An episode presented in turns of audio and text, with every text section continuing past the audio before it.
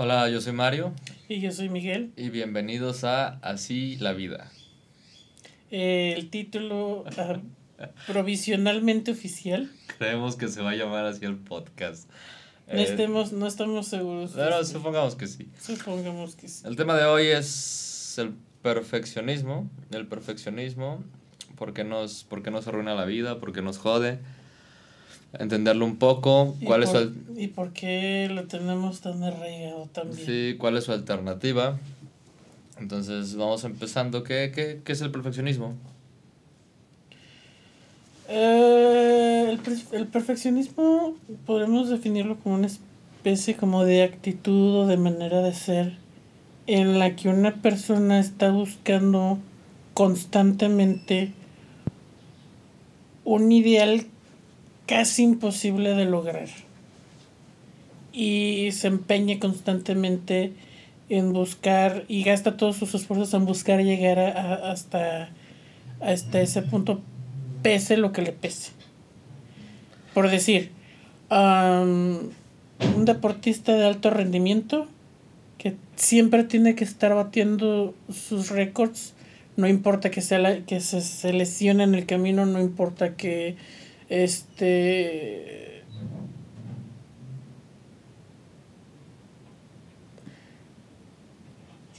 ¿Cómo, ¿Qué más podremos decir?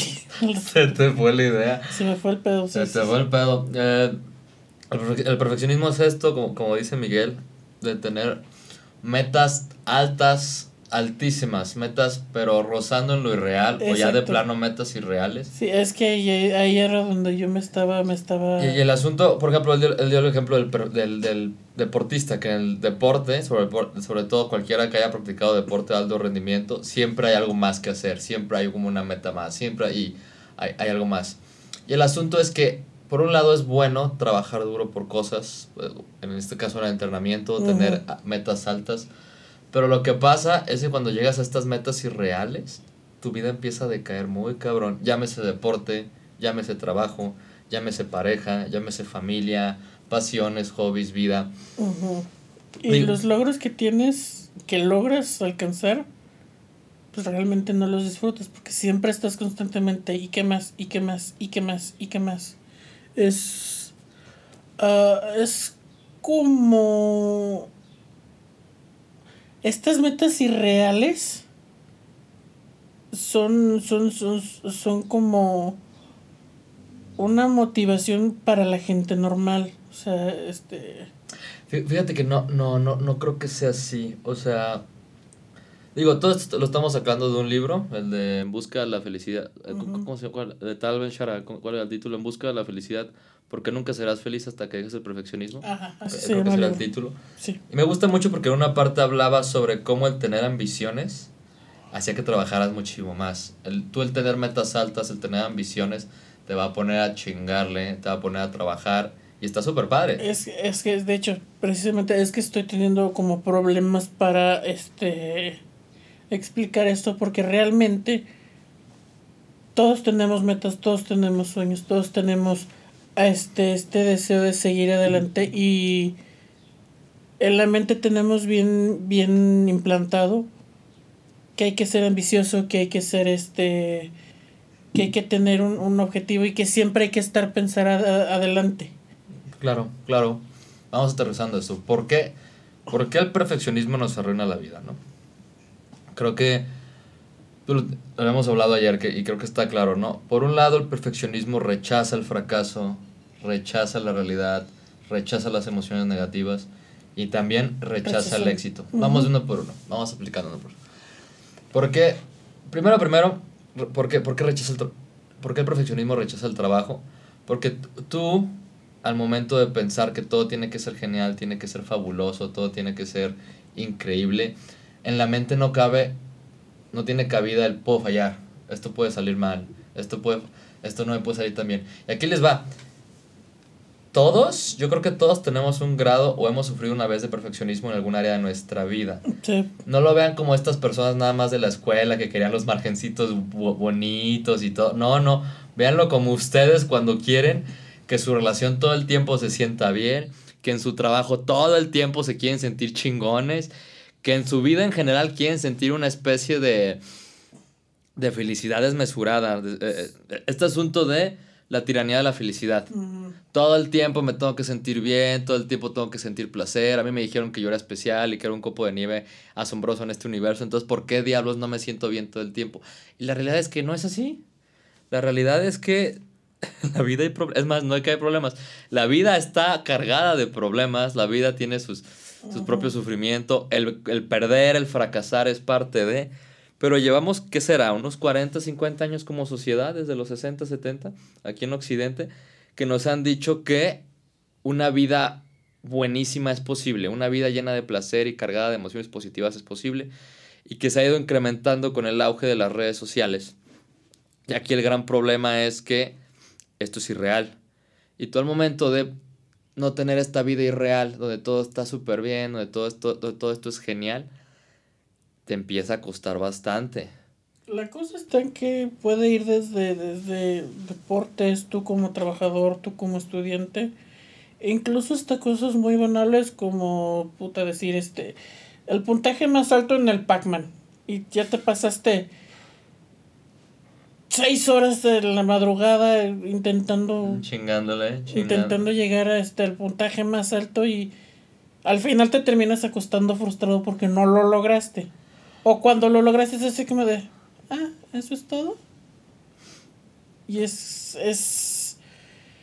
Para empezar tenemos esta idea de que el éxito tiene que perdurar y que tiene que ser una constante. En el libro decía que muchos de los perfeccionistas, por eso digo que todos, dado que todos hemos sido perfeccionistas en algún, en algún ramo de nuestra vida, que todos esperamos que cuando lleguemos a este grado de éxito, la emoción, la satisfacción, la euforia que... Va a durar para siempre. Tiene que ser duradera. El, gran... Y, vivió feliz para siempre, ¿no? Vivieron felices para siempre.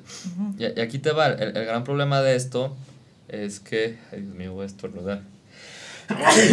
Jesús te ayude. Ay, Jesús bendito. Floritas, porfa.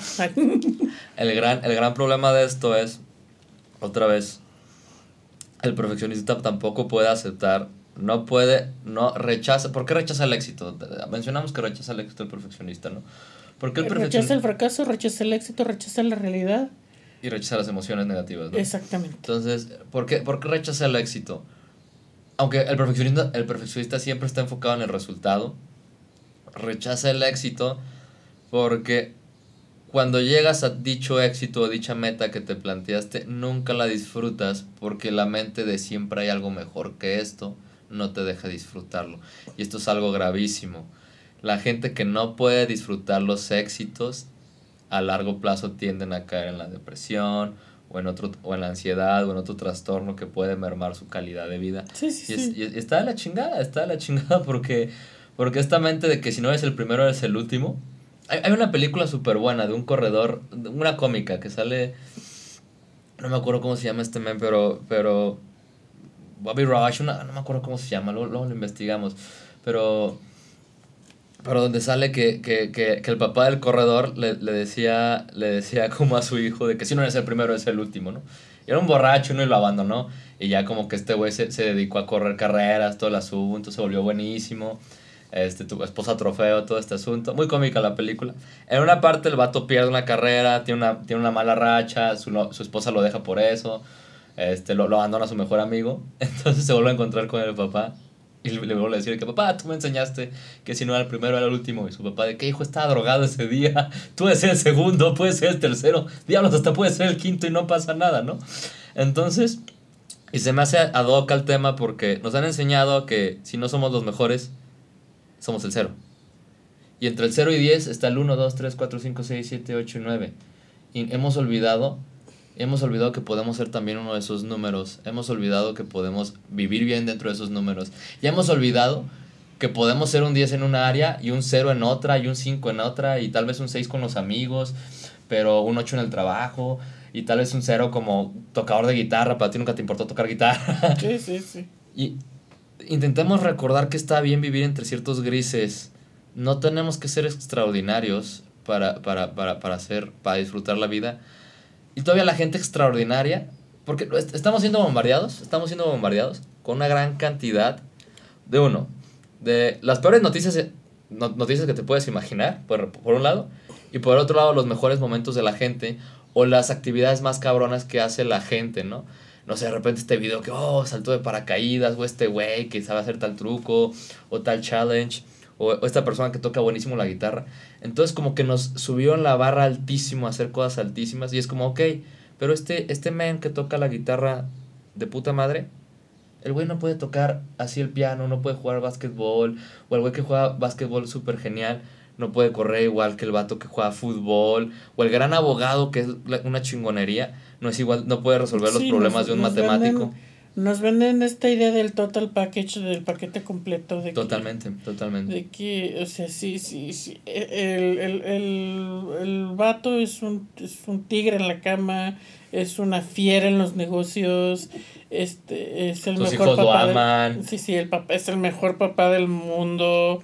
Vamos, es, bueno, hasta los pedos no le huelen. Sí, sí, huelen a flores, ¿no? son, son, florales, güey. son glade, güey. Sale glade ahí de su culo, güey. Adiós monetización, gracias. Entonces, este... Esta idea, esta idea y pasa mucho, incluso desde, desde la escuela. Eh, si no sacas buenas calificaciones en todo, el, el, el 100 perfecto, matemáticas, español, geografía, este, civismo, música, este, y si le continuamos en preparatoria, este... Y, y, yo creo que desde ahí empiezan nuestros problemas, desde ahí empiezan nuestros problemas porque es esta situación de... Yo me acuerdo que siempre que llegaba con mis boletas, eh, yo siempre he sido bastante nerd en la escuela, siempre me ha ido bastante bien. También eh, esfuerzo. Me esforzaba, pero me acuerdo que siempre llegaba con las calificaciones puros 9, puros 10 y mi mamá decía de que, ay, estoy 8 en inglés, hijito. Puta, no sabes cómo se... E-, ese tipo de 8 en inglés, hijito, pasó durante toda, toda la... Mi mamá con las mejores intenciones, ¿no? De que, a ah, este, de que ah, tú puedes esforzarte más y todo, este, y todo este asunto.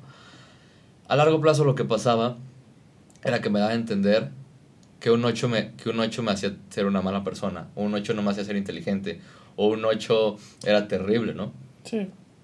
Y, y no, no, no, era, no, no era de sorprenderse que cuando yo ya estaba, que en la universidad tuve que ir a terapia a trabajar mis pedos de, güey, es que quiero tener una vida perfecta y pues no puedo porque no existe. Y, y, y me estoy quemando porque estoy en, en, en, en la investigación y y en, el deporte y en la escuela y tener vida social y, y me quemé, ¿no? Y creo que a muchos de nosotros nos empezó así. Fíjate que tuve una paciente hace poco. Eh, eh, Saludos. hace poco, hace como 6, 7 meses, ¿no? Fue interesante porque era, era, esta situación donde la primera sesión llegó muy, muy estresada, muy dolida. Eh, total, estábamos haciendo la entrevista, ella estaba muy, muy dolida y era, y era este asunto de... Yo le pregunté, ¿no, ¿no es pesado como vivir así con tanta presión y tanta demanda tan alta? Y es como, pues sí, pero yo tengo que lograr, yo tengo que llegar a hacer esto, tengo que lograr aquello. Eh, me empezó a comentar un poco cómo era, fue vivir en su vida y era como, no, pues cada vez que yo me equivocaba en una, en una, en alguna multiplicación, en alguna tabla, me pellizcaban, me regañaban. Era como, ¿verdad? O sea, qué, qué cabrón, ¿no? Qué cabrón que, o sea, como crecer con esta mentalidad de cual, un error es muy castigado y, y es parte por muchos de nosotros sufrimos de esto de es otro factor es, es otro factor. Cualquier error que tuviéramos era súper castigado era como lo peor del mundo. Nos enseñaron que el fracaso era malo que fracasar era malo y eso a largo plazo hace que no, no quieras intentar otras cosas. Y esto ocasionaba por lo general eh, a nivel cultural que hubiera dos tipos de personas. Las personas que eran perfeccionistas del lado de tienes que ser súper perfecto. Porque, ojo, la, la mentalidad del, del, perfeccionista no nada más estriba en el hecho de eh, lo que hago lo tengo que hacer al 100, sino también no me voy a animar a hacer este tal o cual cosa. Porque, porque no quiero fallar. Exactamente, entonces, por lo general el perfeccionista va en dos sentidos lo que hago lo tengo que hacer al 100 y le voy a dedicar todo. Todo, este, voy a dar todo de mí así desfallezca. Y del otro lado es, no, ¿para qué? ¿Por qué? O sea, si, si al final voy a fallar, ¿qué sentido tiene? No sabes cuántas, no sabes cuántas veces, no sabes cuántas veces he escuchado esto, es que no lo quiero intentar, ¿por qué? Porque es que me da miedo. Y miedo a que, no sé, pero una vez que, una vez que escribas un poquito más, como a fracasar, a que me digan algo, qué pensarán los demás. Y es como, esto viene de muchísimo atrás, porque nos enseña, o sea, desde nuestra historia de aprendizaje, que el, casti que, que el fallar era súper castigado, nos hacía sentir pésimos, nos hacía sentir malas personas. Y Hoy en día... Si es una cosa que todos tenemos arreglado, simplemente amiguitos que nos están viendo, este proyecto que estamos viendo aquí, las redes sociales que tenemos, surgieron de esto. O sea... Fue, curioso, fue curioso, porque yo un día estaba con, con este... Con, pues hablaba así con Miguel, ¿no? Y por la pandemia, por celular, ¿no? Era, era, un buen, era bueno, buenos cotorreos, buenos cotorreos. Cuando no hablábamos tanto de trabajo. Eh, cuando eran más chismes que nada. Y fue este asunto de, ¿sabes qué? Le comenté a Miguel, fui, fui, a terapia el otro día, regresé una sesión con mi psicólogo, este, como que me di cuenta que... Porque yo tenía esta idea de sacar un blog desde hace dos años. Ahorita dos años y medio, o sea, hace dos años y medio tenía... Más o menos. Me surgió la idea, pero nunca me animé a hacer nada porque fue este asunto de, ok, lo voy a hacer cuando me sienta más preparado, cuando, cuando la situación sea perfecta, cuando los, todo se alinea, como esta idea de esperando un momento perfecto y la realidad es que sí es, sí es bueno estar preparado y sentirte como más confiado, pero no existe un momento perfecto como tal para sacar las cosas. No, no, el, el momento, el, el momento perfecto realmente no existe, existe el momento. Existe el momento y, tú sabrás si estás preparado o no, pero preparado con, el límite de saber. Y que nos conste a los dos que, que el, el, el, momento en que empezamos no fue perfecto. No fue perfecto. Nos, fue de la... pero es que es eso. Lo, después, ¿sabes qué? Se me hizo muy, muy sanadora esa sesión. Solo una sesión como que me bastó para recordar. ¿Sabes qué, Mario? Puedes fallar. Está bien fallar. No pasa nada si fallas. El día de mañana que, que esto no funcione lo que sea, lo intentaste y aprendiste y no pasa nada. Y ya cuando dije, ok, puedo fracasar, cuando me permití fracasar, y creo que es esto, es esto cuando me permití fracasar, que a, las, a las dos semanas sacamos el Insta, ¿sí o no? Empezamos, a, empezamos a subir cosas. Y ya ahí poco a poco fuimos creciendo. Y esa primera, esa primera semana fue un horror. Fue un, un horror, un horror, sí, sí, un horror para quien, quien trabaje en Facebook vaya y Chinga su madre, porque verdad, qué, qué, complicado es ese, pero bueno, en fin, me estoy desviando. Te desvías, te desvías, pero, pero es anímense, dense el permiso de fracasar. Pero literalmente, dense el permiso de fracasar. Ahora, también el hecho de que le tengamos miedo al fracaso también estriba en otra parte de, de, de, de las broncas de las que padece el perfeccionista. El fracaso implica como ya, ya, ya lo comentó, es que me voy a sentir mal porque fracasé. Aceptar las emociones. Exactamente. En el podcast pasado hablábamos y habíamos comentado de que hay una especie de estigma de mala idea que le tenemos a cualquier otra emoción que no sea la, alegría, la, euforia, el éxtasis. el éxtasis, el placer y todas las demás este, todos los demás sentimientos enojo, ira, eh, este, tristeza. Todo lo demás. Me gustó mucho porque el libro comentaba, es que las emociones negativas, negativas entre comillas, o sea, yo, yo, opino que no hay emociones negativas ni positivas, son funcionales o no, pero el libro lo comentaba como las negativas. De hecho, el mismo libro lo, lo dice. Claro, claro. Es las emociones son lo que son y punto. Y punto. Pero ahí te va, decía, estas emociones negativas, entre comillas, son un sistema de alarma, te están alarmando de algo, algo está pasando, algo tienes que hacer y, no, y las tienes que sentir, las tienes que vivir. Y en este caso, tú si te bloqueas estas emociones, tú, tú lo comentabas ayer, ¿no? Que era como la metáfora de, tú, tú te la sabes mejor, de, de, de la tubería. Sí, que se supone que, y esto nos pasa muy seguido, estamos muy acostumbrados a reprimir nuestras emociones, a no sentirlas, a bloquearlas. ¿Y qué pasa cuando, eh, cuando tenemos una tubería bloqueada y le empezamos a, le empezamos a meter presión? Lo único que va a pasar es que la tubería con tanta presión va a tronar, no va a fluir, va a tronar. En este caso, la mente este, y el pensamiento funcionan de la misma manera. Si yo me estoy guardando el no querer llorar, el no querer este sentirme o evitar sentirme frustrado cuando pase tal o cual cosa y no demostrarlo a los demás, va a llegar un punto en que tengo ya tantas frustraciones atrás, tanto enojo, tanta tristeza, que lo único que va a pasar es que yo voy a explotar. Entonces, en el libro sugerían varias técnicas como de que te invitan a dejar fluir tus emociones. Lo veían como simplemente hacer la tubería más grande para que pasara más flujo. Era este asunto de si tú te privas de la tristeza y el enojo, también en un futuro te vas a privar de la alegría y todo lo demás. Porque... Que es precisamente lo que nos lleva a la cuestión esta de no poder ni siquiera disfrutar los éxitos. Es esto, es esto, porque no puedes disfrutar los, no puedes disfrutar los buenos momentos, porque todo el tiempo estás, todo el tiempo estás tenso, no puedes expresar tus emociones y además estás, estás en este estado de, ok, este éxito podría, podría ser mejor, podría ser todavía más genial, la vida podría ser mejor. Nunca van a encontrar eso.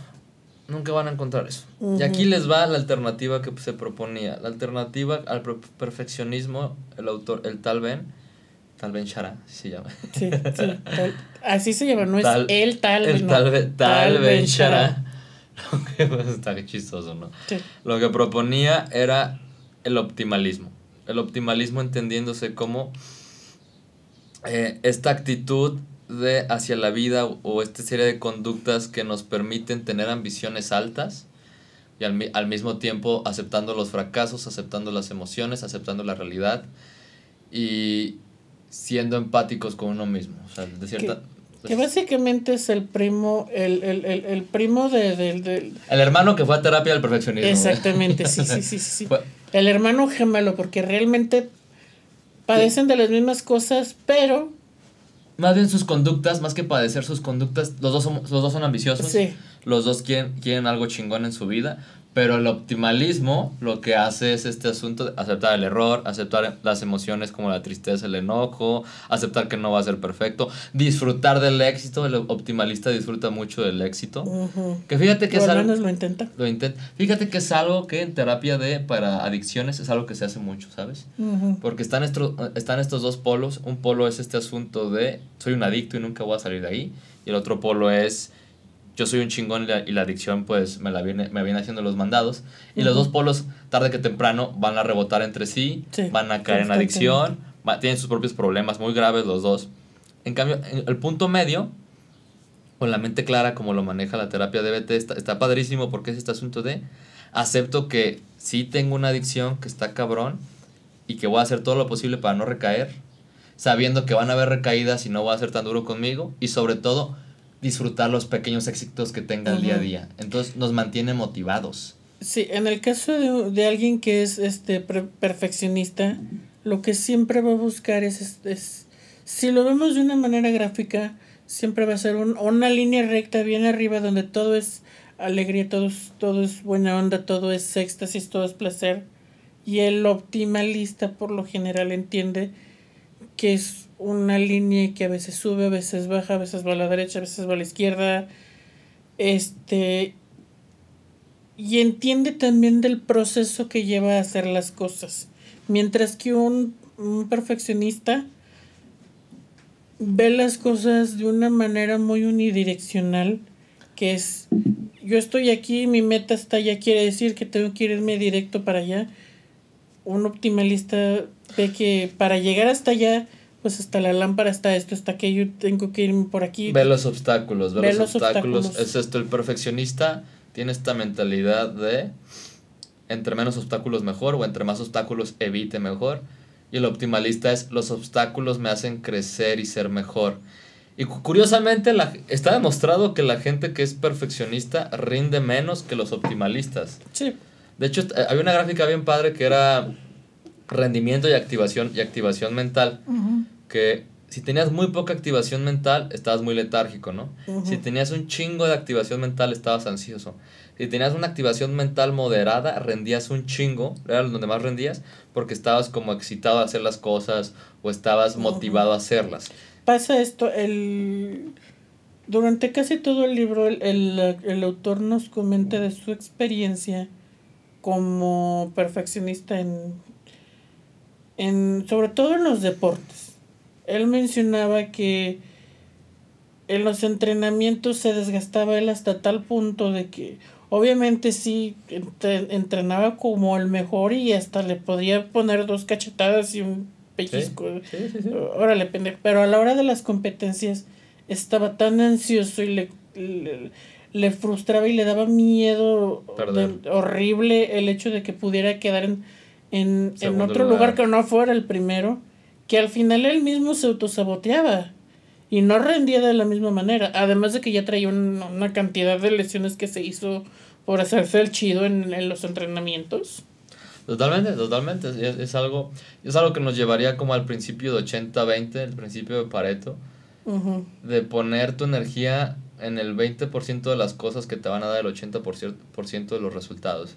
O sea, prácticamente saber qué es lo más vital en tu vida y poner la energía ahí. Si yo ya sabía, por ejemplo, en la universidad, ¿no? Que me quería dedicar a la clínica o neurociencias, es donde más leía, más, más me apasionaba, más le preguntaba a los profes. Y en las otras materias, la neta me esforzaba poco, simplemente para sacar la materia adelante. Y ahí es cuando, ahí, ahí es cuando me empezó a ir mejor, justamente. Me empezó a ir mucho mejor cuando le empecé a dedicar a las materias que me importaban más que a las que no. Porque este, este asunto, en cambio, los, las otras personas que sé que le, le dedicaban muchísimo tiempo a las otras materias, nunca llegaron a destacar en nada. Porque para destacar en algo le tienes que invertir tiempo y esfuerzo. Y eso es nada más en el ámbito académico. Veámoslo desde una manera más integral o más general en la vida de una persona. Claro está, está lo académico. Pero también está, pongámosle el, el, el vamos a llamarlo el ejemplo de Juanita López. Juanita López tiene, ¿qué te gustó? Unos 40 años, vamos poniéndole. Es maestra en la universidad. Va a clases de yoga y de fitness y de estas ondas. Es madre de tres hijos, dos adolescentes y, un, y uno de primaria. Este tiene, obviamente tiene su esposo.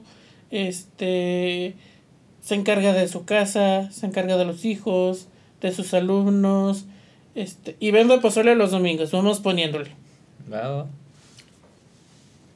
En teoría se oye todo bien. Dices, ay, qué mujerón, que no sé qué. Qué vida tan chingona.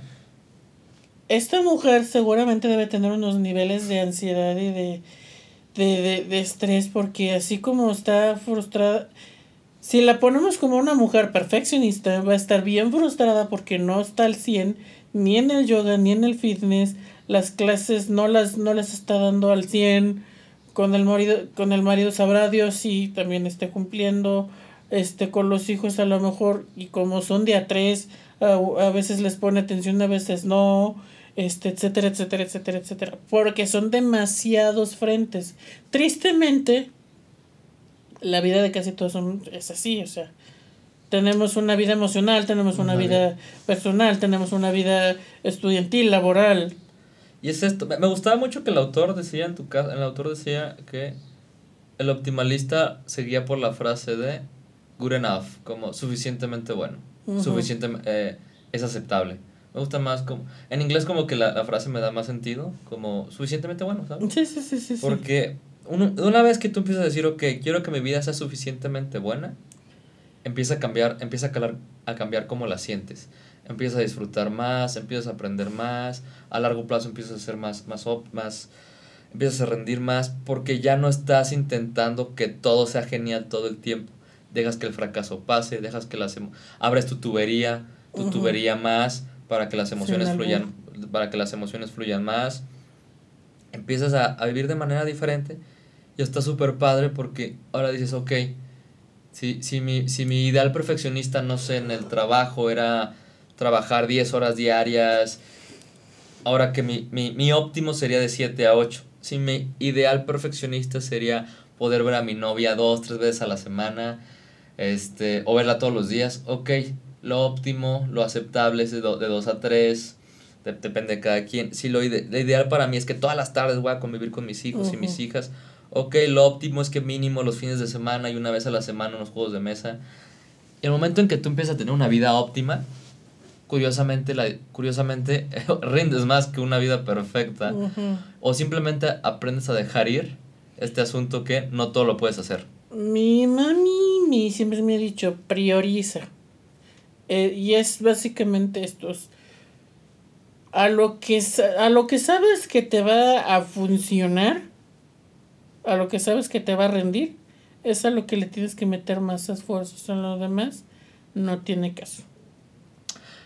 O sea, haz las cosas, intenta hacer un trabajo más o menos decente. En el libro decía, tú te puedes pasar 3, 4 horas haciendo un, un, un, un, reporte para tu trabajo y que quede bien chingón y que se la pelee todos y que quede archivado en la biblioteca como, como el del el reporte más fregón de la vida.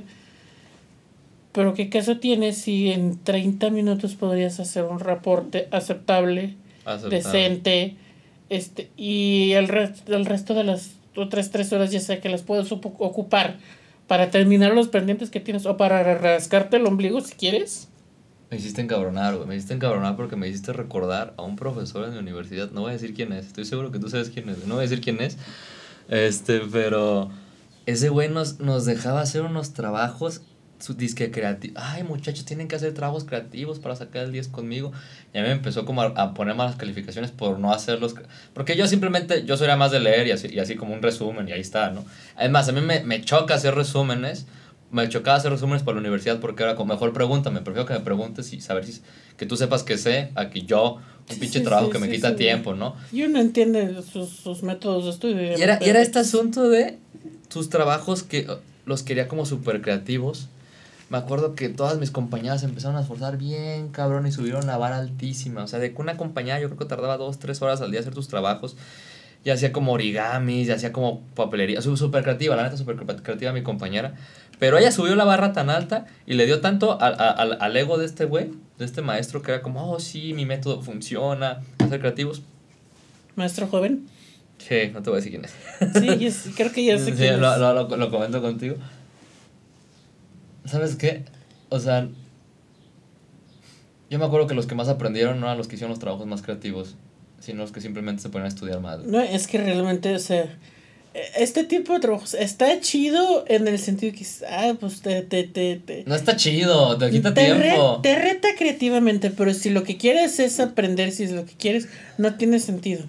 En una de estas mismas tareas, una de las maestras se supone que también te debió de haber dado a ti. Y luego te digo quién. no vamos a quemar aquí a la gente de la universidad. No, y de hecho, o sea, su, su, su, su, su experimento estaba chido. El enfoque que le dieron los demás, quién sabe. Ahí sí ya, Ella para. Creo que fue el único examen que hizo en, toda, en todo el semestre. Pero ella lo hizo.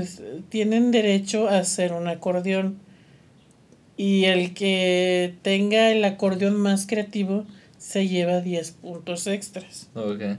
Entonces, eh, en teoría lo que pasa es que eh, al momento de tú estar haciendo tu acordeón, entre comillas, estás estudiando. Sí, sí. De, eh, de, alguna manera te está forzando a estudiar. Sí, sí, sí. Está cool.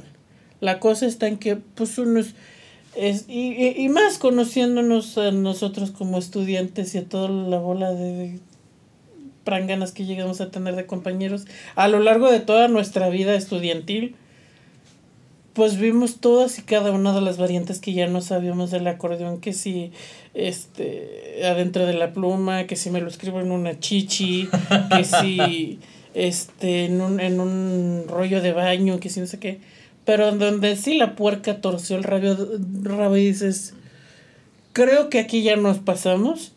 Un vato puso todas las, las, las respuestas. No recuerdo si era código morse o código binario.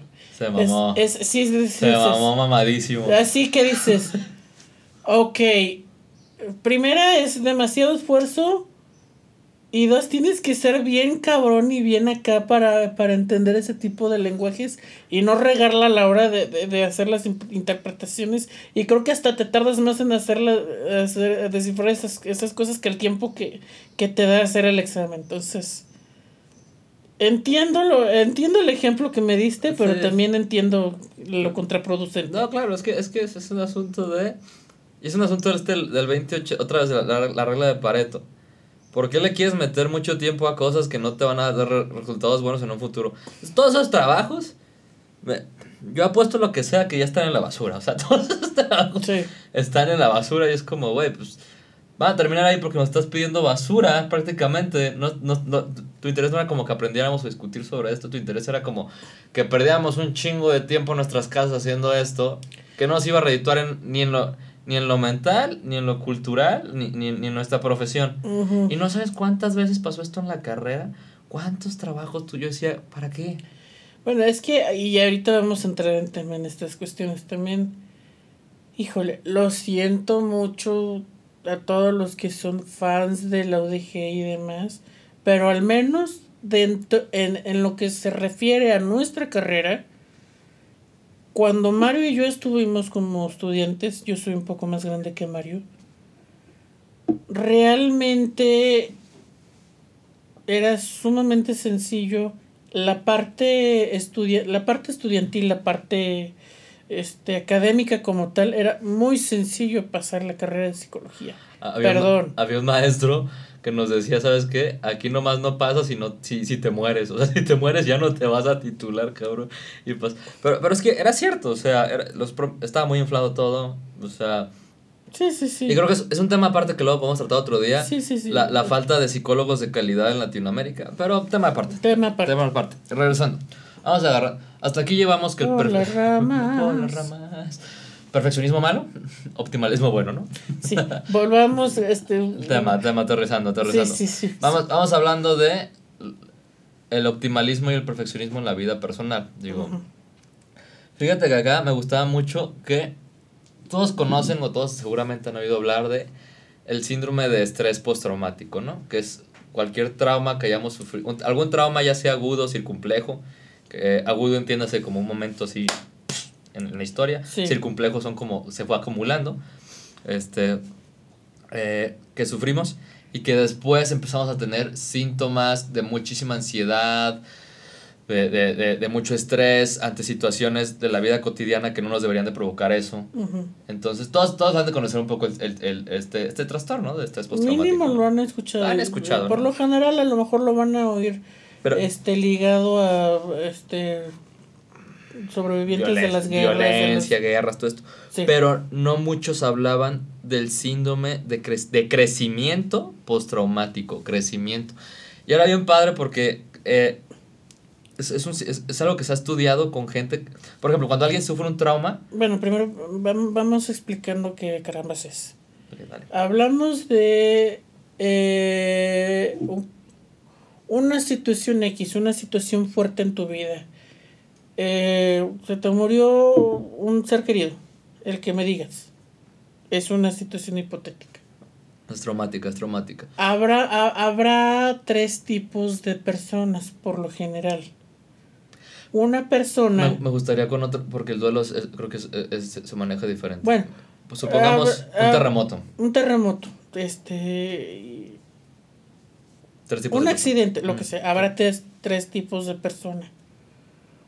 Una que se recuperará relativamente fácil y volverá a su, a su forma de ser como si nada hubiera pasado. Homeostasis, como este asunto de, del retorno a la resiliencia, más o Sí. menos, como este asunto, ajá. Habrá personas que se derriben y jamás puedan volver a recuperarse. No jamás, Bueno, necesitan terapia, sí, terapia. sí, sí, no, sí. no- no estamos vendiendo aquí este tipo de, de ideas. No, que estamos, no estamos hablando de, de, de alguien del pueblo que a lo mejor no acuda a terapia. aquí hablamos de estrés postraumático. Sí, sí, sí. De estrés postraumático, sí. Y hablamos de un tercer tipo de persona. Que ciertamente después de esta situación que es fuerte para esta persona, sí cambia, pero el cambio lo hace, Mejorar. lo hace mejorar y lo hace apreciar todo lo que tiene, todo lo que tenía y, y, y, y, lo hace crecer. Y, a lo que me acuerdo que había checado, era un, buen número, o sea, como un tercio o más de la gente que tenía este crecimiento postraumático. Y es algo que no se habla mucho, de cómo las, y es prácticamente cómo las adversidades nos hacen crecer. Digo, no estamos diciendo que tengamos que agradecerles a las personas que nos hicieron la vida de cuadritos. Creo que es un tema bastante complejo. Pero lo que estoy diciendo es que las, las adversidades, el fracaso, sobre todo adversidades y fracasos fuertes, fuertes, que provocan trauma, nos pueden hacer llegar a límites no a límites, nos pueden llegar a crecer de maneras que no podíamos concebir nosotros. Vamos. Y es algo que se estudió, sí. perdón que te interrumpa, es algo que se estudió en la Segunda Guerra Mundial. A lo que me acuerdo, el psicólogo que empezó a estudiar esto, sus ideas no llegaron por este bloque de eh, Europa, Occidente, todo este asunto, sobre todo este, todo este asunto de la Guerra Fría, pero cuando se levanta el muro y todo esto, sus ideas empiezan a salir y él tenía investigado que varias gente ya de, de adultos mayores que habían sido soldados en la guerra, estaban muy, muy felices. Y era como, ah, cañón, pero estos fueron soldados, ¿no? Digo, no todos, pero un buen, un buen grupo. Y era como, habían sufrido este crecimiento postraumático. Este de la vida fue muy dura, pero esta, estos, estas, estos problemas de la vida, una pinche guerra, ¿no? sí. Me hicieron crecer y valorar las cosas de una forma muy cañona, muy, muy cañona. Entonces, los invitamos a que obviamente si tienen un problema vayan a terapia, si es un trauma muy duro vayan a terapia, pero que puedan ver que los problemas y dificultades nos pueden ayudar a crecer también y a ser mejores. Vamos intentando aterrizarlo en un ejemplo. Por decir, yo tuve una expareja, Mario sabe toda la maldita historia. Ay, güey. Este, que sí, la verdad, me hizo un daño increíble. Que dices, híjole, no tienes no tienes madre de veras. Sin embargo, pasado el tiempo, pasado sesiones de terapia, pasadas horas de llanto, pasadas horas de, de, películas dramáticas, este, cortándote las venas con pan bimbo, dices, ok, esta persona fue una hija de la chingada, un hijo de la chingada. Sin embargo, gracias a esta persona o gracias a lo que pasa esta persona, yo sé que puedo resistir esto y esto y esto y esto. Sé dónde puedo poner mis límites en esto y en esto y en esto y en esto. Y descubrí ciertas cosas que si no hubiera sido por esta persona, no las, quizás no las hubiera conocido. No las hubiera conocido, claro. Fíjate, te entiendo, te entiendo totalmente. Fíjate que te entiendo. Yo, cuando te conocí vendiendo pan, ¿no? Sí. Yo que tuve que vender pan por una situación familiar, que tuve un pleito fuerte en mi familia, muy fuerte. Saludos. Eh, saludos. este. Pero fue una situación súper fea. Tú sabes que fue una situación súper fea en mi vida. Y ahora que hago recuentos, como, güey, de esa situación aprendí que puedo valerme por mí mismo, que tengo habilidades de vendedor o que desarrollé habilidades de vendedor que nunca pensé que tendría, que actualmente las aplico bien cañón cuando necesito, cuando tuve, tenía que conseguir pacientes o vender la idea. No, sí, llegué a un punto. Y si te, y si te visto de botarga y nos vamos a Chapultepec y yo digo, Mario, hay pandemia. sí, sí. Pero es eso esa confianza la gané gracias a ese periodo duro. Me di cuenta que podía hacer mucho más de lo que creía. Este, me, di cuenta de muchísimas cosas, de mi potencial. Conecté con ese potencial que, que no sabía que tenía. Y gracias al dolor. Y si puedo recordar como otro momento en mi vida que o sea, que no fue traumático en sí, pero fue muy cañón y muy doloroso. Fue cuando entrené para la Spartan Race, las ubicas. Ah, sí, sí. sí Son carreras brutales, brutales. Si, si, pueden meterse un día, métanse. Este, me acuerdo que entrené para la de 5 kilómetros que era un estadio, pero son carreras de obstáculos y cargar piedras y lanzar y, y, lanzar la lanza para que atine y así cabrón, cabrón. Y uno de mis mejores amigos, Memo, el vato le encanta todos esos asuntos y me metió, me metió a estas carreras y me acuerdo que, me acuerdo que a mí, me, a mí me, me, me, choca correr, lo odio, odio correr. Me gusta hacer cosas de gimnasio, de artes marciales, pero correr como tal me choca. Y tuve que entrenarme para eso.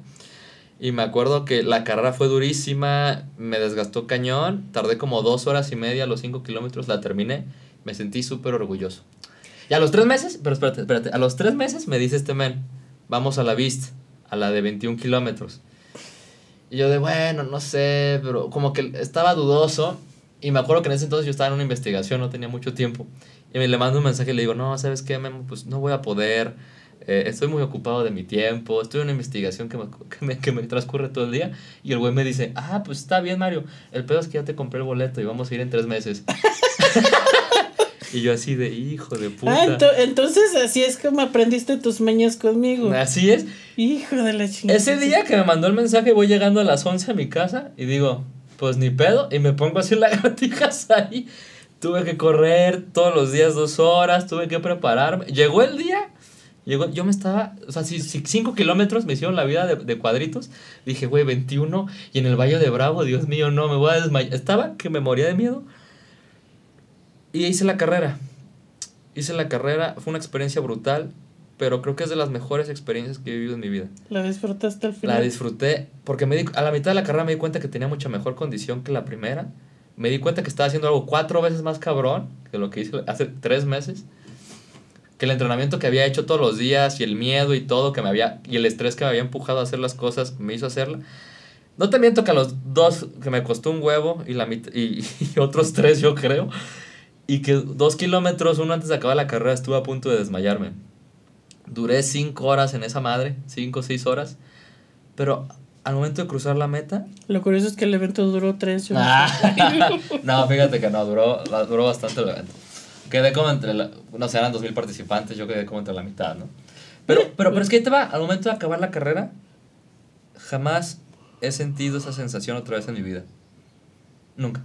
No, no, o sea, a lo mejor podría recordar una que otra cosa que me costó mucho esfuerzo, pero esa sensación de logro personal no la podría ni describir. Y es esto. Fue todo ese proceso, fue el proceso de aceptar que podía cagarla, aceptar el fracaso, aceptar, Fíjate, sí. aceptar el dolor, aceptar, darle la bienvenida al dolor por tres meses, cinco si contamos la otra carrera también, fue, culminó en una especie de logro máximo. No, y estabas hecho un dios. Ah, ah, no, este, fue, fue, fue- fue algo magnífico. Fíjate que ahorita que lo comentas, me recordó el ejemplo con el que abre el libro. Ajá. Que a la hora de analizarlo dices, híjoles. Él lo pone como el peor caso, o bueno, de los que él conoce, el peor caso de perfeccionismo. Es un vato que estudió, creo que cinematografía o algo así, el director este del, de la serie que menciona. O sea, un vato que eh, perfecto a todas luces, el vato este dirigió una, una serie que se sacó un Emmy, dirigió varios cortos, era, era la verga en la, en la escuela, estaba guapísimo, joven, con, con, con, con su vieja toda buenota. Saludos feministas. Este, ¿Qué pedo, güey? digo, me acordé por lo de vieja buenota. Este, no, no, o sea, ¿qué dices? ¿Es, ¿Este vato la tiene? Sí, sí, sí. el vato más afortunado del mundo. Y te comenta que el Emmy que le dieron fue póstumo. Porque el vato se suicidó. Ah, sí me acuerdo. ¿Qué dices? Dude, o sea, este vato tenía una cantidad impresionante de éxitos.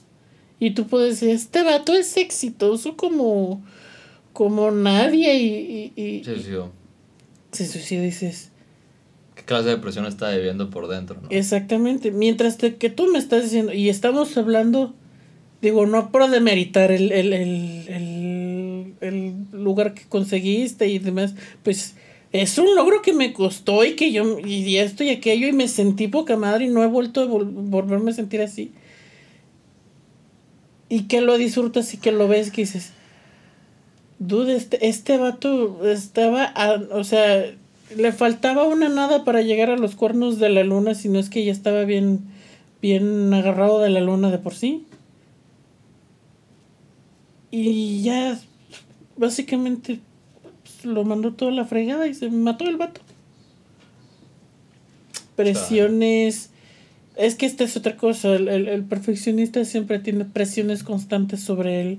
Es una persona que tiende a ser. No nada más con él, con los demás. Tiende a ser muy crítica y muy rígida. Y muy. Este. Poco indulgente con, con, con, con tanto con él como con los demás. Es el clásico ejemplo del papá que te dice: No llores porque llorar es de. Llorar es de, de nenas.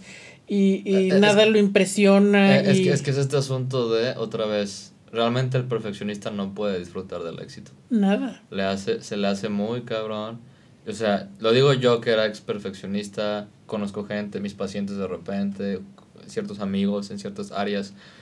Fíjate, y lo entiendo, lo entiendo. Fíjate que mi historia con el perfeccionismo es curiosa. Yo creo que donde más sufrí fue mis últimos dos, entre la mitad de la carrera, yo estaba, yo estaba en investigación en neurociencias con una doctora. Yo estaba eh, entrenando kung fu 20 horas a la semana o más, más gimnasio. Yo estaba en la escuela, quería aprender un nuevo idioma, vida social. Así te conocí y luego aparte vendías pan. Vendía pan y tú, no, todo, fue un asunto de y, y, mi, y mi idea guajira era como, no, yo voy a hacer investigación en neurociencias, voy a ser doctor aquí, voy a hacer un doctorado en neurociencias, o sea, súper cabrón, y voy a tener mi academia de kung fu, y al mismo tiempo voy a dar terapia. Veces me hacía como, en la mente se me hacía súper racional, ¿no? Güey, llegó un momento que me empecé a quemar durísimo porque no tenía tiempo ni, ni de hacer la investigación. Porque para ser un investigador, y es un tema y aparte que podemos tocar otro día aquí en México, es venderle tu alma a la ciencia, literal así, sobre todo en neurociencias que no, que no, que no hay otro trabajo que no sea de investigador, es venderle tu alma a las ciencias. En el kung fu es venderle tu alma al arte marcial. Cualquiera que haya practicado artes marciales tradicionales de manera seria sabe que es una cantidad de trabajo no, es, cabrón. Mi peor es y, las, y, y, en la escuela, pues bueno, me, me, absorbía de 8 a 10 horas diarias. Sí, sobre todo los últimos, los últimos semestres de, de la carrera son fatales. Son te, la fatales. te la pasas ahí. ¿Sabes? Hubo un momento en que yo tuve que decirle adiós a la investigación y decirle, o sea, y me dolió, me dolió mucho porque era como es algo que me gustaba hacer, pero que ya no compatía con mi vida. Dos años después le tuve que decir adiós al kung fu y es algo que actualmente le tengo añoro, me duele y sé que fue la decisión correcta porque no, actualmente no podría. Digo, tú, sabes, tú sabes mis horarios actuales y estoy en chinga y aún así intento pues, hacer... Pues yo te los llevo, hijo, ¿qué, qué más te puedo yo decir? y aún así tú sabes que le intento dar la prioridad a, a mis relaciones, a mis amigos, a, este, al, al, ocio, al descanso, que me ha costado todavía hacerlo, pero ahí voy, ahí sí. voy. Porque me encanta trabajar. Mira, tan sencillo, la manera de convivir contigo fue meterme a trabajar contigo. O sea, sí, de plan. Así de plan, ¿no? Sí. Pero, pero es, que es eso. Es, y actualmente me siento muy a gusto. Es esto, good enough. Siento que mi vida ahorita es good enough. Siento que es suficientemente buena. Uh y antes, no es que no, me acuerdo que no disfrutaba. Me acuerdo que hubo un momento que un amigo me dijo, oye Mario, ¿por qué no sabes, te sales del Kung Fu si tan infeliz te hace? Porque el último año del Kung Fu, me acuerdo que fue un infeliz desgraciado. O sea, fue un, estaba infeliz yo ahí. Fue como, no, ¿cómo voy a salir yo? Y me costó como aceptar que me tenía que salir y me hacía daño, ¿sabes? A largo plazo. Uy, pues aparte y, de esa historia que tú y yo sabemos, ¿verdad? Sí, no, no, es tema aparte, tema aparte. Bueno, nos falta hablar de este asunto de de cómo, bueno, ya hablamos de cómo disfrutar el éxito. Una cosa que podemos hacer para, para poder aliviar las, las cuestiones de ser un perfeccionismo, perfeccionista es la gratitud. Tener, sí. tener gratitud, estar conectado con la gratitud. Este, po poder... Vamos aterrizándolo, ¿te parece si lo ponemos con, con esta, esta, esta versión caricaturesca que pusieron? Ah, dale, en, dale. Eh, si han visto la serie Big Mouth, spoiler alert, porque este es casi el final de la tercera temporada. Adelante al, al video dos, tres minutos. Sí, sí, sí, sí, sí, sí, sí. Eh, ya para la tercera temporada estamos hablando que los protagonistas ya llevan dos temporadas desarrollando cada quien sus propias neurosis, sus propios conflictos, sus propias este broncas existenciales desarrolladas. Y para esto ya los tres, los tres primeros los tres protagonistas de la serie estamos hablando de que una de ellas lleva meses padeciendo una depresión intensa. Otro de ellos está sufriendo horrible una, una, una disociación de, de su identidad. De, de, de, de, no saber qué onda, su, su mejor amigo lo mandó a la mierda por haber sido un jete con él. Este. Luego en un campamento el mejor amigo se, se, encuentran de nuevo y se fue con el mejor amigo del campamento que no era él. Entonces empezó a sentir unos celos brutales. Este, el, el amigo este que, que le dijo, vete a la mierda, eres un ojete. Sí, o sea, está, está viviendo una vida muy fea, muy fea. Todos ellos. Y de repente ya para culminar, este, se dan, se dan con una, con, con una solución. De que agradeciendo. Pero muy mágica y muy. como de agradeciendo todo se va a arreglar y la gratitud es lo máximo. O sea, no es lo que estamos diciendo aquí. Lo que yo digo es que poder conectar con la gratitud es, es una de las maneras para empezar de poder ser menos perfeccionista y poder conectar más con la vida que queremos. Fíjate que es bien padre, porque yo que trabajo mucho en la meditación con mis pacientes. O sea, primero intento hacer como meditación de no juicio y todo este asunto. Y sesiones después que les introduzco el tema de gratitud, muchos de ellos como que lloran, o ellas, o muchos de ellos me dicen, me dicen, ¿sabes qué? Me encantó este ejercicio porque me di cuenta que la vida que tengo no es tan mala. Y es como este asunto de, wow, qué cabrón, que simplemente darnos 10 minutos de conectar con lo que ya tenemos, nos hace dar cuenta que la vida sí es buena. Que no es perfecta, pero sí es buena. O que simplemente llorando dicen, ¿qué pedo? Porque, entonces, ¿por qué, porque, porque estoy rumiando una pendejadas? porque estoy rumiando pendejadas? Si ya tengo cosas muy buenas. La gratitud, la gratitud puede ser un muy buen comienzo para disfrutar las cosas, al, al, mismo que reconocer tus éxitos. Es más, para, es más, de hecho van bien ligados. Tú para poder disfrutar tus éxitos, cada vez que tengas un éxito, decir, agradezco esto. Ya sea a Dios, a la vida, a la existencia, a ti mismo, lo que sea, pero que puedas practicar la gratitud, te va a poder empezar a ayudar en este asunto. Y no solo en los éxitos, también en el fracaso. Vuelvo a lo mismo en mi caso. Eh, mis relaciones pasadas, mis, este, mis broncas a lo mejor con tal o cual maestro en en la preparatoria, que chinga su madre, pinche viejo.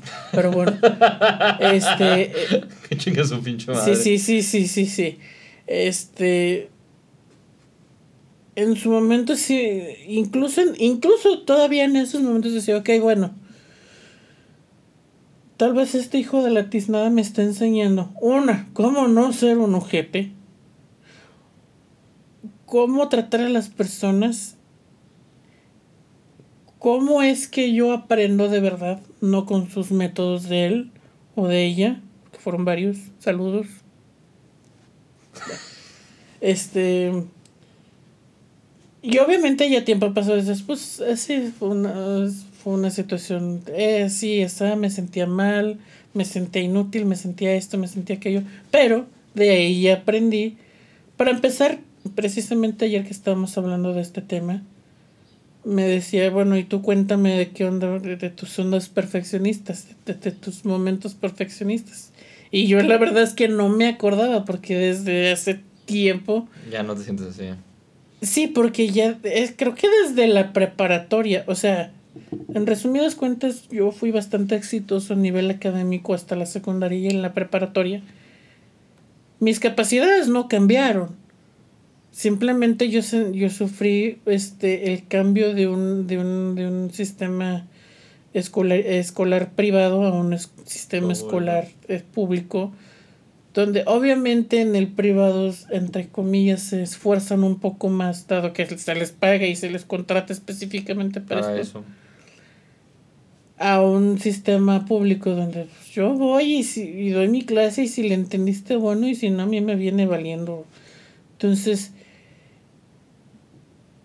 el lidiar yo con, con, otro tipo de cosas, el lidiar yo con otro tipo de mentalidades, el, lidiar yo con, con una serie de personalidades porque, de personalidades porque efectivamente a la fecha sigo creyendo que estas personas que tristemente eran las encargadas de enseñarnos y de darnos las clases no estaban ni capacitadas ni y, tenían sus, sus issues con con sus vidas personales, no lo sé Sí, pero ahí estaban y eran mis superiores y yo me tenía que aguantar. Y tuve que experimentar el fracaso con ellos, pese a que yo sí tenía las capacidades, pese a que yo sí sabía que podía y me lo dijeron. Y yo tuve tutores y, me, y aún así experimenté el fracaso pese a que en teoría debía de haber salido, salido exitoso. Fue una enseñanza. Entonces, de alguna manera... Tener gratitud hacia también los... Sí, no, lo entiendo. O sea...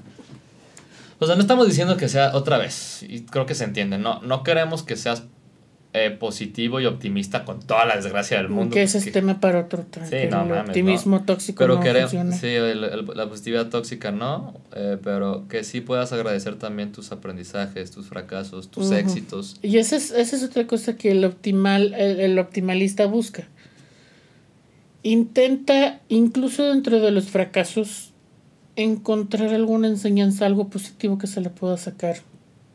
Etcétera, etcétera, etcétera. Mira, tan sencillo. Hijo de mi vida, de mi corazón. Tú y yo nos conocimos y nos aguantamos en, mo- en momentos que hasta el momento Turbios, turbios, que hasta el turbios. momento los consideramos turbios. Tal vez de aquí a, Turbios. No lo sé, turbio. de aquí a algunos años digan, ay, ¿te acuerdas que nos, nos- estábamos güey. azotando por estas pendejas? Pero este, en esos momentos, así tú y yo nos conectamos. Checa nada más de, y de, de, de una situación en la que este, los dos estábamos arrastrando la cobija. Totalmente, totalmente, totalmente.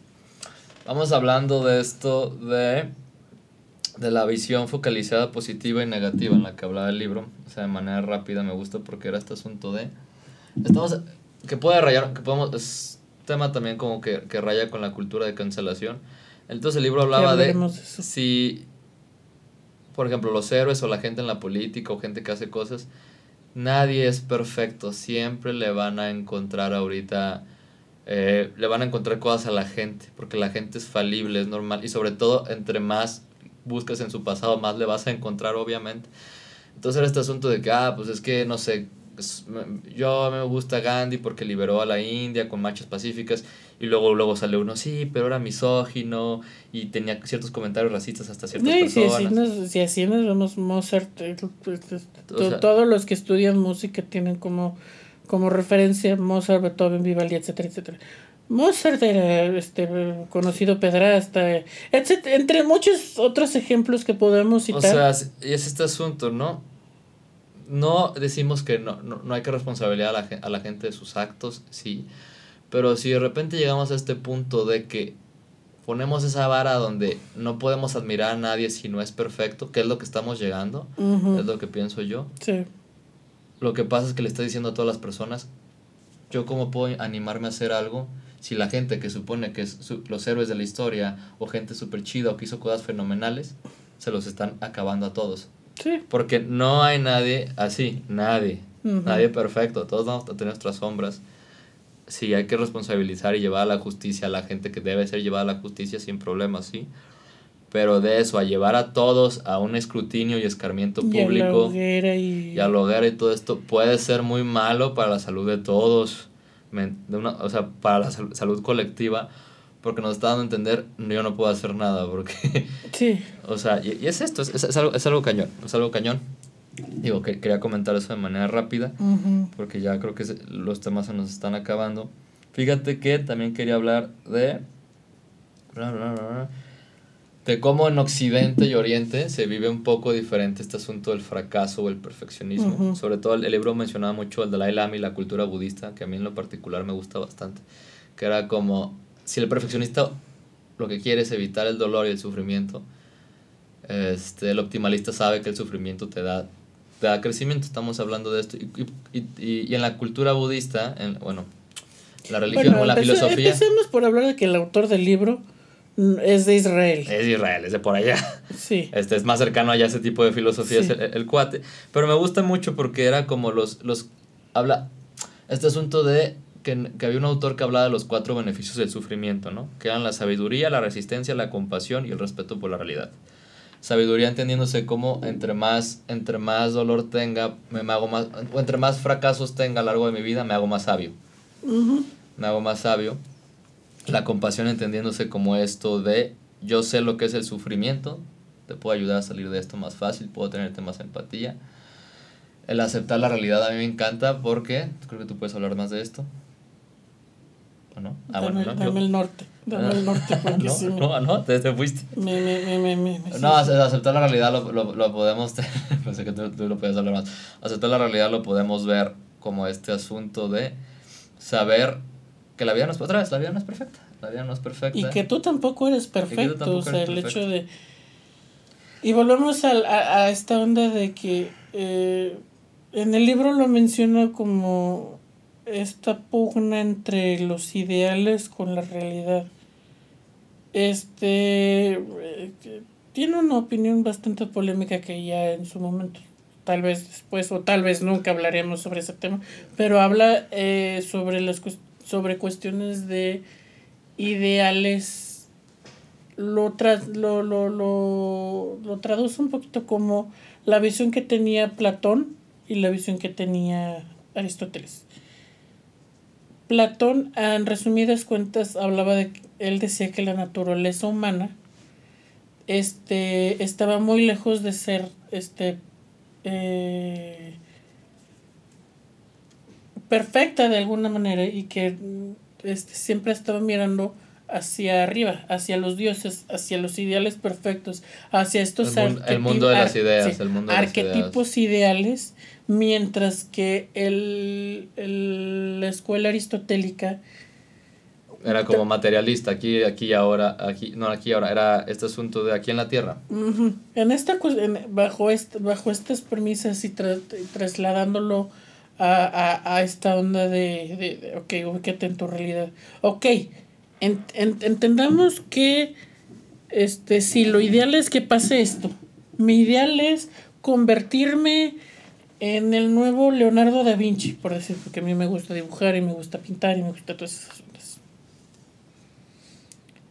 Mi realidad es, yo estudio psicología, yo dibujo, yo soy autodidacta, este, soy daltónico, entonces mi realidad es, ok, tengo estas limitaciones, me cuesta mucho trabajar con colores, me cuesta, este, no tengo una técnica depurada, dado que no fui a una escuela de arte, entonces me tengo que quedar con lo que yo puedo hacer y estoy satisfecho con lo que yo puedo hacer. No me voy a tirar al piso porque mis obras no estén expuestas desde ya, que esa es otra cosa. El, el, el, perfeccionismo intenta llegar lo más rápido posible y lo menos eh, complicado y doloroso posible a su meta. Entonces yo no me voy a poner a azotarme porque tengo ya todo mi perfil de Instagram con un puño de likes, que no son tantos, la verdad. Y que mis obras, que no son de trascendencia, estén expuestas desde ya en el Louvre. No tiene sentido. Es mi ideal, sí, estaría muy chido, pero no, no es realista. No, para nada. Fíjate que ya creo que estamos acabando por hoy. Hay dos cosas que quisiera tocar antes de acabar. Una sería ¿Las podemos mostrar en público? No, perdón, perdón. Vale, madre. ¡Despedido! ¡Despedido! ¡Despedido! Ah, no. Va, este asunto de... Hay, hay, hay, hay, hay un experimento chido, se me hizo muy bueno. Que, que quiero, más que nada quiero hablar de esto de la mentalidad de crecimiento y la mentalidad fija, que creo que se puede resumir muy cañón todo lo que hemos hablado. La mentalidad fija piensa que las cosas son así, que no van a cambiar y que mis aptitudes, mi inteligencia, mis habilidades se quedan así de por vida. La mentalidad de crecimiento dice, si me esfuerzo puedo lograrlo mejor. Y ahí te va, está bien padre porque hay experimentos donde a ciertos alumnos se les dice, ¿sabes qué? Oye, qué chido que, oye, te fue muy bien en este examen, qué inteligente eres. Y a otros alumnos les dicen, oye, te fue, te fue bien en el examen, se nota que te esforzaste, te debiste de haber esforzado mucho. Y ese simple tipo de elogios, de varias veces, lo que ocasionaron es que cuando a los alumnos les presentaron un examen mucho más difícil, te dijeron, ¿sabes que este examen es mucho más difícil que el anterior? Los alumnos que fueron alabados por su inteligencia rindieron peor y tenían miedo al hacerlo. Porque dijeron, ok, si mi inteligencia me dio para hacer tal examen y este es mucho más difícil y mi, y mi inteligencia es como algo medio fijo, no lo voy a poder hacer. Y rindieron, y ya no, el mismo grupo, ¿eh? Nada, lo dividieron en dos. Rindieron peor. Y al otro grupo que le dijeron, ¿sabes qué? Te esforzaste chingón. Te, te, te, esforzaste, lo hiciste bien. Qué padre. Aquí hay otro examen más difícil. Esa gente le fue mucho mejor y lo hizo con menos miedo. Entonces, y esto se aplica a muchísimas cosas de la vida. Justamente también hay otro experimento que me gusta muchísimo que a los a estudiantes universitarios les dieron como la vida de los científicos, de ciertos científicos famosos, de qué es lo que habían logrado, ¿no? Y a otros estudiantes les dieron la misma vida, pero de todos los fracasos que tuvieron los científicos y que habían logrado. Entonces estos estudiantes que nomás vieron los éxitos dijeron, no, es que yo nunca puedo llegar a ser así. El simplemente ver el, el, el asunto de, el asunto, los éxitos de alguien, te, te hace tener miedo porque lo ves como muy real, otra vez muy perfeccionista. Este, es que este, este güey nació de, de, cierto tipo, ¿no? No, e idealizas una persona. Idealizas. Y cuando, cuando podía, los, los estudiantes podían ver que los propios científicos fueron humanos, tuvieron errores, eh, les costó también un, muchísimo, se motivaban más y, y se decían que podían lograr también esos logros. Y no solo en las ciencias, esto puede pasar en el arte, en el deporte. Saber que la otra persona es humana y que simplemente el esfuerzo me puede llevar lejos nos cambia las perspectivas, la mentalidad de crecimiento. Ahora, ojo, antes de continuar con esta cuestión, que quede claro que, este, y esto lo comentamos desde ayer, sí está chido que se, que se elogie el esfuerzo, sin embargo, al menos yo en lo particular no estoy tan de acuerdo con esta nueva cultura de premiar, saquen al gato, bueno, en fin esta, esta onda de, de, de, de, de premiar solo el esfuerzo y que ya no que eh, como este, este estilo educativo donde todos son todos son premiados y todos, todos son... premiados. Totalmente. Pero literalmente lo tenemos escrito para el siguiente podcast carnal. Eh, bueno para no eh, desviarnos tanto para, para tener ese material. están pendientes. están pendientes Ok, por, es esto, mental hay que, recuerden, si ustedes creen que pueden lograr más cosas o que tienen esta mentalidad de que con el esfuerzo pueden llegar más, es, es esto, con el esfuerzo pueden llegar más lejos, ¿a dónde? ¿Quién sabe? Pero pueden llegar más lejos, posiblemente van a poder. Y recuerden esta canción tan bonita de Digimon que dice, si tú lo deseas, lo puedes lograr. Si tú lo deseas, lo puedes lograr. sí, sí, sí. Ah, va. Por último, les quisiera dar como una, una técnica, una técnica de cómo poder manejar sus pensamientos perfeccionistas. Está padre, era el PRP. El permiso, reconstrucción y perspectiva. Tú cuando tienes ah, qué bueno, porque yo creí que era el RFC. Dije, el RFC, no, no lo he sacado. Ese, no, carnal. Este, el, cuando tú tengas algún pensamiento que te está molestando bastante o rumiándolo bastante sobre estos asuntos, permiso, date chance de sentir lo que tengas que sentir el sentir lo que tengas que sentir no tiene que decir que tenga que ser verdad. Simplemente el poder sentir corporalmente y cognitivamente qué está pasando dentro de tu interior. Permiso. Validar lo que estás sintiendo. Reconstrucción. Intentar hacer un poco de juego de ver todas las perspectivas. Si tienes un pensamiento de que es que si no logro esto, no sé, es que este examen es súper importante, si no lo logro, lo voy a poner con un ejemplo con los médicos, ¿no? Que de repente mis amigos son médicos. Si no logro el nacional, no voy a lograr hacer nada. Y, es algo muy estresante, ¿no? Pero entonces, primero, permiso. Date chance de sentir lo que tengas que sentir, el miedo, la duda, tus pensamientos. Y no lo juzgues, es importante entender. Volvamos a la cuestión de las emociones. Las emociones no son ni negativas ni positivas, son emociones. Que tú ya les pongas que está mal llorar, que está mal esto, que está mal esto, con la justificación que me digas, tú ya le estás poniendo un juicio a esas emociones. Y si se las estás sintiendo, es por algo y te están intentando decir algo. Totalmente, totalmente. P, permiso. R, reconstrucción. R, reconstrucción. Poder ver todas las. Poder ver si hay más explicaciones a este hecho, poder ver todos los resultados. Simplemente intentar tener como de, ok, si no paso el examen, que puede ir más allá, ok, ¿qué es lo peor que puede pasar? Cómo me puede ir, a lo mejor simplemente me puedo, me puedo dedicar a hacer otra cosa. Tener más resultados en nuestra cabeza, intentar expandirlo un poco más, reconstrucción. Y lo último era perspectiva. La perspectiva era es darte como esto me va a afectar en 5 o 10 años, esto es realmente importante, esto es realmente algo complicado, en este asunto del examen, en 10 años, 20, realmente por haber fallado una vez mi vida se va a acabar. Normalmente yo digo, mi vida se va a acabar, esto es realmente importante, me voy a preocupar por esto después. Y aquí te va el, agregado que yo agregaría, que trabajo mucho en terapia, si, mi, si la amenaza, o sea, si la amenaza pasa, ¿cómo la puedo enfrentar? En este caso, si no paso el examen, ¿cómo lo puedo enfrentar? Pues nada, estudiando otra vez y, y, y, y haciendo un, un, año anterior. Después, eh, dedicarme a estudiar más, dedicarme a hacer otra cosa, no es lo único. Una vez que tenemos como esto de cómo enfrentar la amenaza, nuestra mente se siente más tranquila. Es que, y eso es, eso es algo interesante que lo menciona bastante en el libro.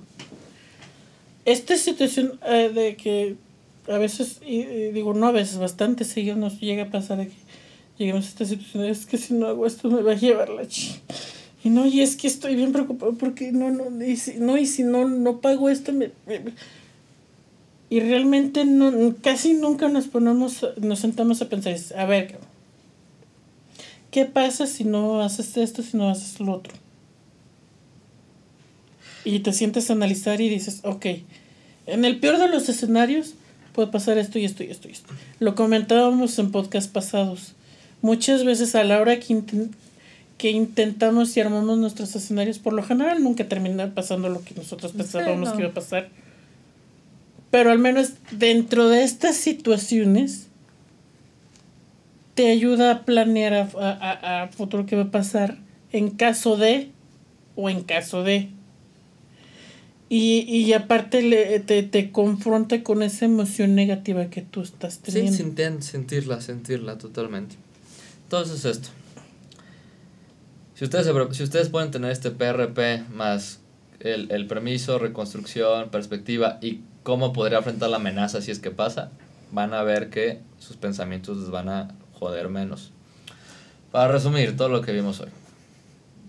Perfeccionismo malo, optimalismo bueno.